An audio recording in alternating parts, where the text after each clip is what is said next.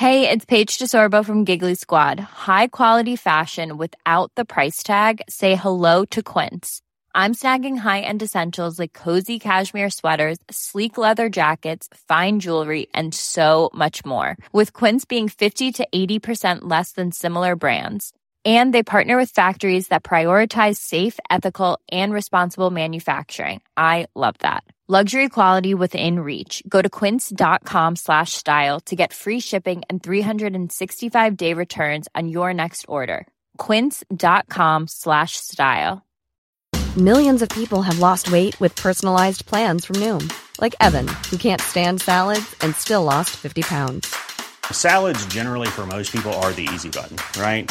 For me, that wasn't an option. I never really was a salad guy. That's just not who I am. But Noom worked for me. Get your personalized plan today at Noom.com. Real Noom user compensated to provide their story. In four weeks, the typical Noom user can expect to lose one to two pounds per week. Individual results may vary. Wow. Nice. Yeah. What you're hearing are the sounds of people everywhere putting on Bombas socks, underwear, and t-shirts made from absurdly soft materials that feel like plush clouds. Yeah, that plush. And the best part? For every item you purchase, Bombas donates another to someone facing homelessness. Bombas. Big comfort for everyone. Go to bombas.com slash ACAST and use code ACAST for 20% off your first purchase. That's bombas.com slash ACAST. Code ACAST. Se han dado situaciones inéditas eh, o increíbles. Por caso quiero decir que se acabara la merluza. No me digas que merluza, no maricusa, que yo sí como merluza. No me digas que merluza. Bienvenidos a Se acabó la merluza, una relación de datos históricos inútiles que se conjuran para tramar alguna verdad. Con Jorge Tezán y un equipo que aún no se encuentra no se encuentra. Hoy presentamos Fanny Navarro, la diva oscura. Vamos a hablar hoy de una víctima, de quien como muchos hoy se tuvieron que ajustar el cinturón, perder sus vidas y trabajos para sostenerse solo por pensar como pensaba o ser. Hey, I'm Ryan Reynolds. At Mint Mobile, we like to do the opposite of what Big Wireless does. They charge you a lot, we charge you a little. So naturally, when they announced they'd be raising their prices due to inflation, we decided to deflate our prices due to not hating you. That's right. We're cutting the price of Mint Unlimited from $30 a month to just $15 a month. Give it a try at mintmobile.com slash switch. $45 upfront for three months plus taxes and fees. Promo rate for new customers for limited time. Unlimited more than 40 gigabytes per month. Slows. Full terms at mintmobile.com. Hiring for your small business? If you're not looking for professionals on LinkedIn, you're looking in the wrong place. That's like looking for your car keys in a fish tank. LinkedIn helps you hire professionals you can't find anywhere else, even those who aren't actively searching for a new job but might be open to the perfect role. In a given month, over 70% of LinkedIn users don't even visit other leading job sites. So start looking in the right place. With LinkedIn, you can hire professionals like a professional. Post your free job on linkedin.com slash people today. ¿Cómo era? Fanny Julia Navarro nació en Buenos Aires el 3 de marzo de 1920 en el Hospital Álvarez de Flores, a media cuadra de su casa. Era la tercera de cuatro hermanas mujeres, hija del comerciante Dardo Domingo Navarro y de Lilia María Luisa Sarcione, cuyo hermano y tío de Fanny, Juan Sarcione, que hace de malo en Tango, la primera película sonora argentina, resulta ser su primer maestro de declamación. Cuando Fanny tiene diez años, sus padres se separan y su madre, uruguaya, forma pareja con otro señor de la misma nacionalidad. De Flores, del barrio de Flores, se van al centro, a la calle Corrientes 1257. Entonces se cría en ese ámbito de marquesinas y movimiento de teatros preparativos, entradas de decorados, ropa, etc. En un momento siendo niña, tiene un episodio curioso que acaso sea un síntoma de dolencias posteriores. Y es que desaparece de su casa y la encuentran paseando en una cornisa de un edificio de Corrientes y Paraná. Mientras está allí, el tránsito se detiene, la gente se junta debajo de las cornisas y tienen que ir los bomberos a rescatarla. Hoy en día investigarían al padrastro por posibles abusos. ¿Quién sabe? Incluso una de las hermanas de Fanny, cuando se casó, se fue a Brasil y no volvió más. Lo cierto es que al llegar la adolescencia, Fanny comenzó sus estudios en el Teatro Cervantes después de pasar por el lugar donde daba clases otra maestra que termina perteneciendo al Cervantes que recién abría. De entrada se reveló como una buena actriz, capaz de realizar papeles muy variados, del drama a la comedia, de la comedia dramática a la pasatista y lo que sea. Los actores de más experiencia, Luisa Beil, Francisco Petrone, Ángel Magaña, que integraban el elenco del Cervantes, se sorprendían por lo que podía hacer siendo tan joven.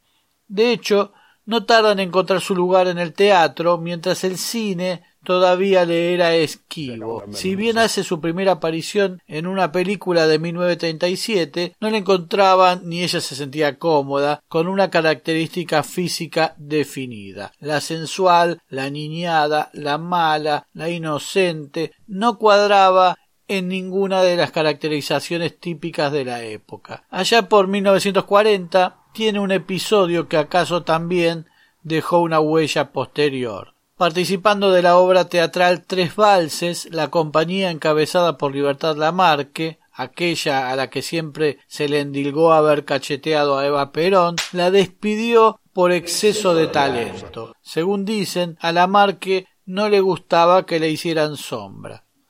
Navarro sigue en papeles menores en el cine, pero en 1944 aparece en su vida el bodeguero mendocino Juan Bautista Chiquiti, este Chiquiti tenía pretensiones de empresario teatral y mucho dinero.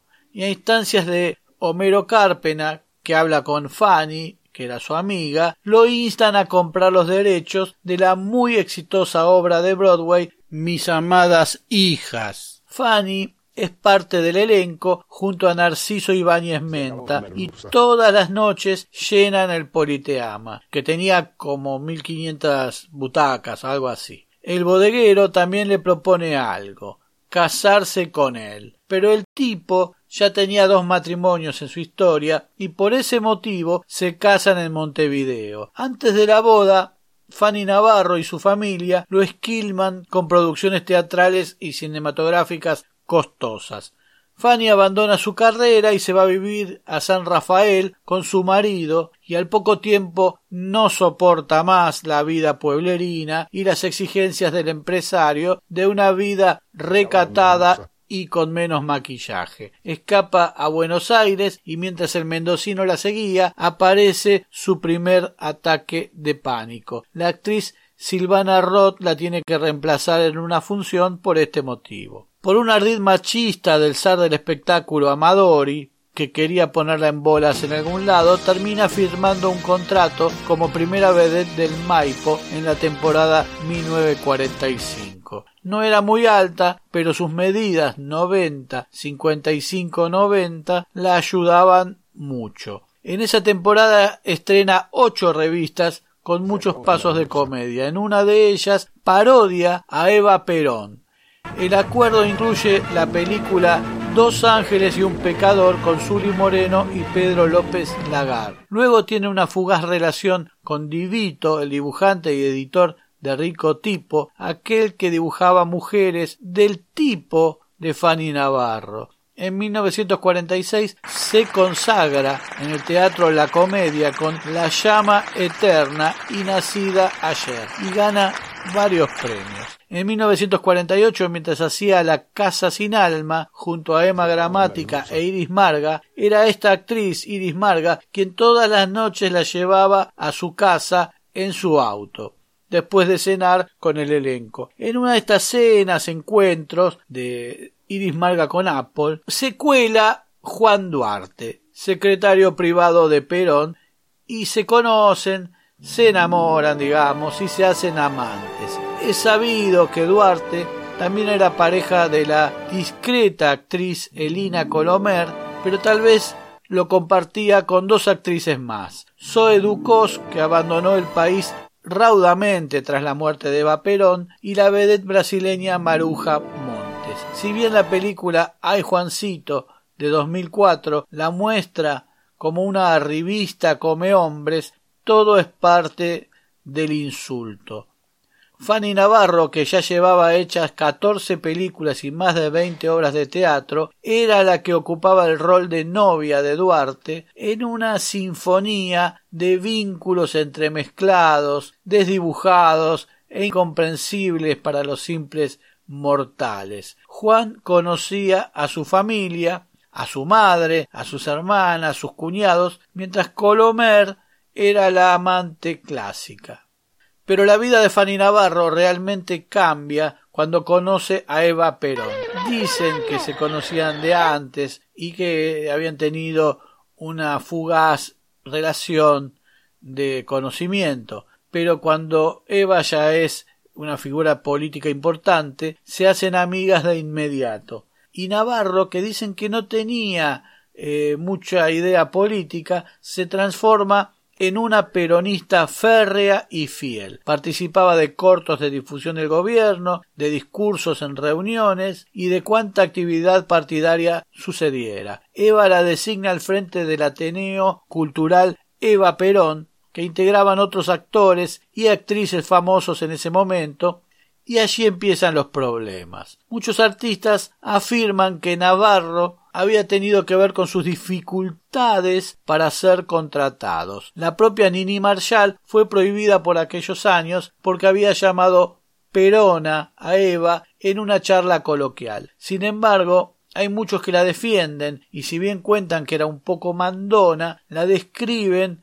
como introvertida y callada. Fanny Navarro ya es una diva del cine. Consigue contratos para protagonizar Mujeres que bailan, morir en su ley, marihuana, suburbio y deshonra. Cobra por película el equivalente actual a doscientos ochenta mil dólares. Se mueve en un Cadillac, regalo de Juan Duarte, y vive en un petit hotel de tres plantas y mil quinientos metros cubiertos en Barrio Parque, con pavos reales paseando por el jardín.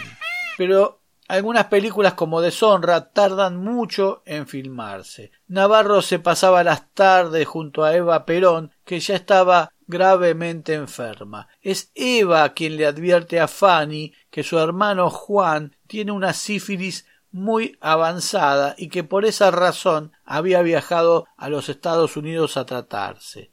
Al morir Eva, las sospechas sobre corrupción comienzan a asediar a Juan Duarte y a rondar a Fanny. Cuando éste se suicida, la destituyen del Ateneo. En ocho meses, Fanny pierde a su amiga y a su amor. Raúl Apold, secretario de Informaciones y Prensa del Estado, no la soporta y comienza a vigilarla, a espiarla. En el gobierno no saben qué secretos le confió Juan Duarte o la propia Eva y no quieren que ella hable. Fanny empieza a sentirse perseguida. Nunca creyó que Juan Duarte se hubiera suicidado. Come con un espejo de frente para ver si alguien entra por la puerta a sus espaldas a Paul le impone una virtual prisión domiciliaria. Los contratos con las productoras de cine se empiezan a caer y en el teatro sucedía algo parecido. A Paul ordena no hacerle notas ni sacarle fotos en el Festival de Cine de Mar del Plata de 1954.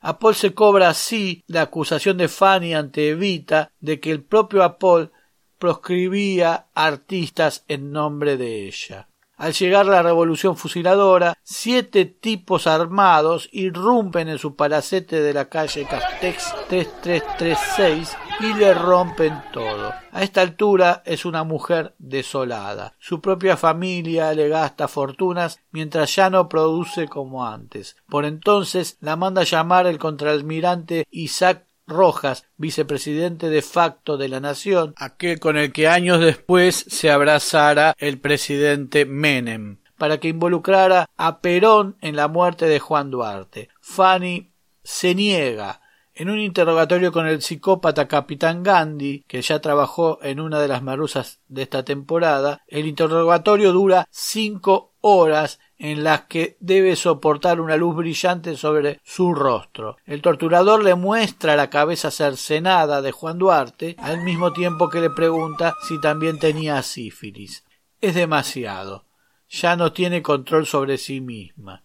Le aplican una interdicción un decreto parecido al de extinción de dominio que le impide vender sus bienes. Para evitar que se los quiten, los pone a nombre de su padrastro. Pero el hombre muere unos años más tarde y se descubre que tenía una primera esposa en Uruguay que lo termina heredando. Los socios de la fusiladora le fijan un precio vil al palacete de la calle Castex, quieren construir allí un edificio torre y le dan un poco de dinero y un departamento en el nuevo emprendimiento. Fanny Navarro es mala palabra para la dictadura y para el peronismo. No acepta, y tal vez hubiera significado la salvación, una propuesta para irse a trabajar a México, donde habían emigrado Nini Marshall y Libertad Lamarque para evitar problemas con el peronismo. Narciso Ibáñez Menta y Alberto de Mendoza le ofrecieron papeles en España y también los rechazó. Sus ataques de pánico eran cada vez más frecuentes y con esto lograba que tampoco le ofrecieran pequeños papeles en producciones locales. En 1958, tras asumir Frondizi, puede retomar su carrera a instancias de Perón que pide que levanten la censura sobre todos los artistas perseguidos. Hace un sketch y dos números musicales en una revista con La Roca y Alicia Marchesini.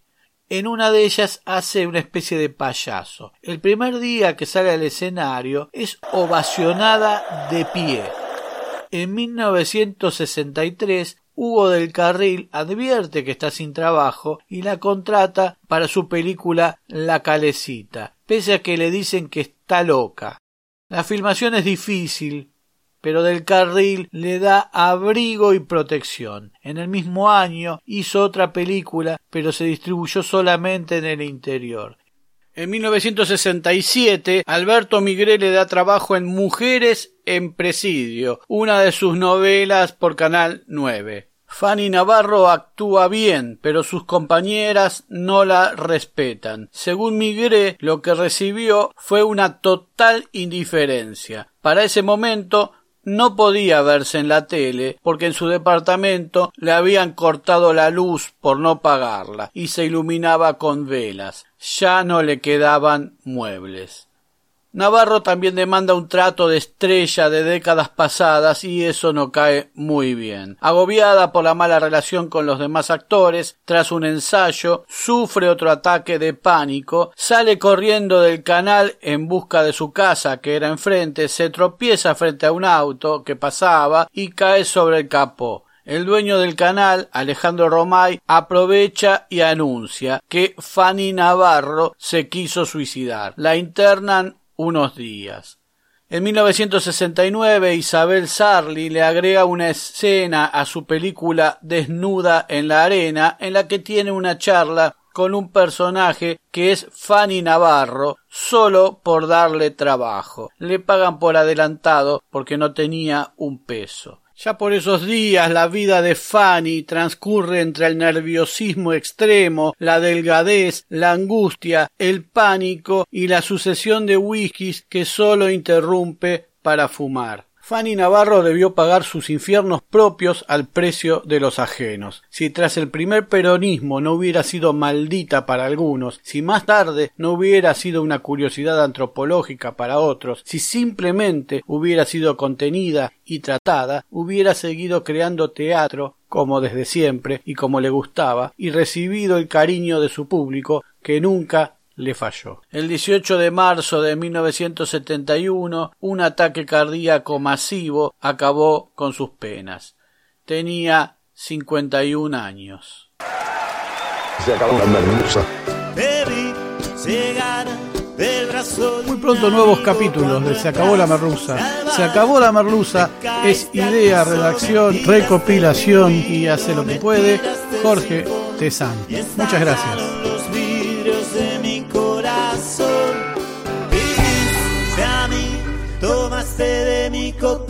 sonreír y así nadando en tu demencia no, no olvides de seguirnos en las plataformas, poner like, suscribirte, campanita y todo lo que la red social admite. Hasta pronto. A mí me volvió loco tu forma de ser, tu egoísmo y tu soledad son cosas en